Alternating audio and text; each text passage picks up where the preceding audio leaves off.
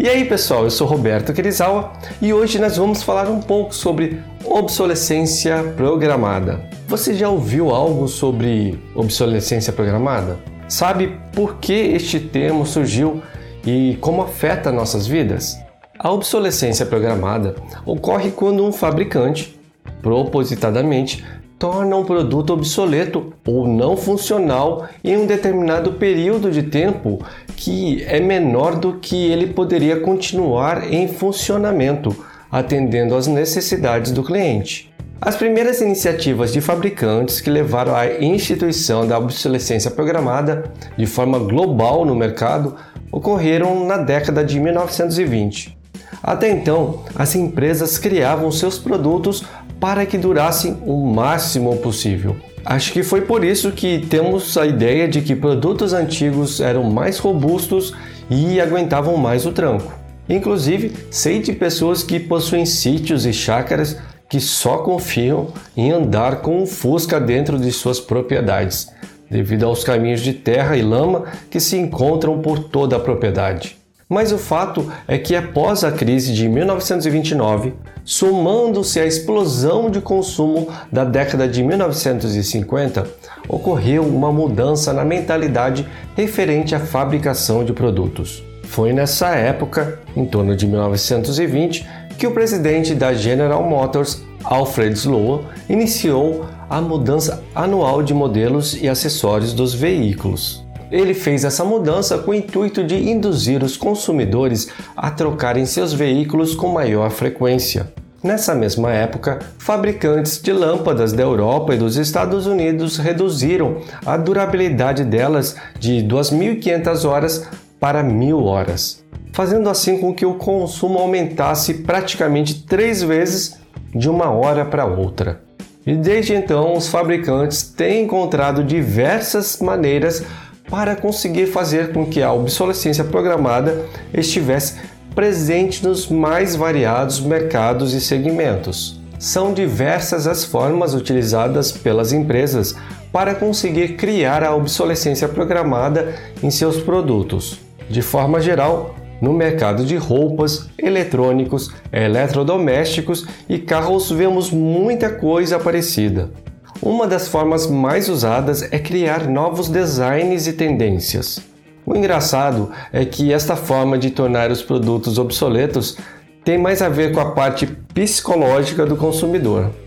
É por isso que as grifes de roupas criam uma nova tendência a cada estação, para que aquela roupa comprada no verão passado não tenha mais apelo para ser usada no verão seguinte, e haja a necessidade de comprar novas roupas para se manter dentro da tendência estipulada pelas grifes. A mesma coisa acontece no segmento automobilístico. No fim deste ano de 2020, serão lançados os modelos de 2021. Mas o grande detalhe, que eu particularmente acho super maluco, é que as montadoras lançam um carro no ano de 2020 falando que é modelo 2021 para desvalorizar o anterior e aquecer o mercado antes de virar o ano. Se você pensar bem, não faz sentido. Se o carro está sendo vendido em 2020, ele deveria ser modelo 2020. O segmento de eletrodomésticos não consegue fazer com que seus consumidores troquem seus produtos com tanta frequência. Porém, é nítido como eles também se esforçam para que isso aconteça. E se eles gastam para criar novos designs de produtos com novos materiais de acabamento, é porque isso dá retorno, certo? E casos como estes demonstram como os fabricantes agem de forma totalmente explícita para fazer com que as pessoas sintam a necessidade de comprar os novos modelos que estão por vir. Um outro segmento que utiliza a obsolescência programada para alavancar o consumo de seus produtos é o de eletrônicos. Este segmento se aproveita de que a tecnologia evolui de forma exponencial e assim vai implementando em doses homeopáticas a cada novo modelo algum pequeno avanço. É como o caso dos smartphones. Em um ano é disponibilizado mais espaço de memória. Em outro, o design muda e fica mais fino. Depois inserem uma câmera e outra no ano consequente. E assim vai se estimulando o consumo a cada novo modelo. Nos computadores, vemos as empresas de softwares cada vez mais estimulando a necessidade de melhorias no hardware, e o inverso também é verdade. Dessa forma, cria-se um círculo vicioso em que sempre há necessidade de se fazer upgrades de equipamentos para se conseguir trabalhar com os novos softwares. Tudo isso acarreta diversos problemas. Dentre eles, os mais notáveis são destruição do meio ambiente e consumo excessivo das pessoas. Eu cresci vendo que tudo isso era normal. E não fosse esse estalo de me tornar minimalista e parar para repensar tudo que está ao meu redor, não iria conseguir enxergar todo o circo que foi armado para me entreter e não perceber o que realmente está acontecendo. Nossas crianças crescem achando que é normal trocar de celular todos os anos, que é normal uma roupa ser usada apenas por uma estação. Mas isso não está certo. Não estamos consumindo a matéria-prima que retiramos da natureza de forma correta e consciente. Não digo que temos que deixar de ter conforto, mas temos que fazer escolhas melhores. Isso ajudará tanto o meio ambiente como nossas finanças.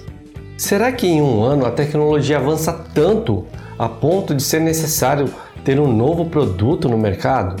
Será que realmente precisamos comprar o um novo modelo por ter uma ou duas características a mais que o anterior? Então, o que podemos fazer para consumir de forma mais consciente? Podemos optar por comprar produtos que notoriamente possuem um tempo de vida útil maior.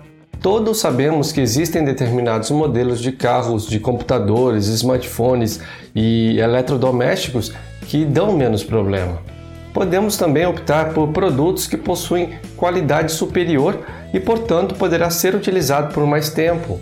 Que tal comprar uma roupa um pouco mais cara, mas que vai durar muito mais tempo que a barata? Podemos reaproveitar.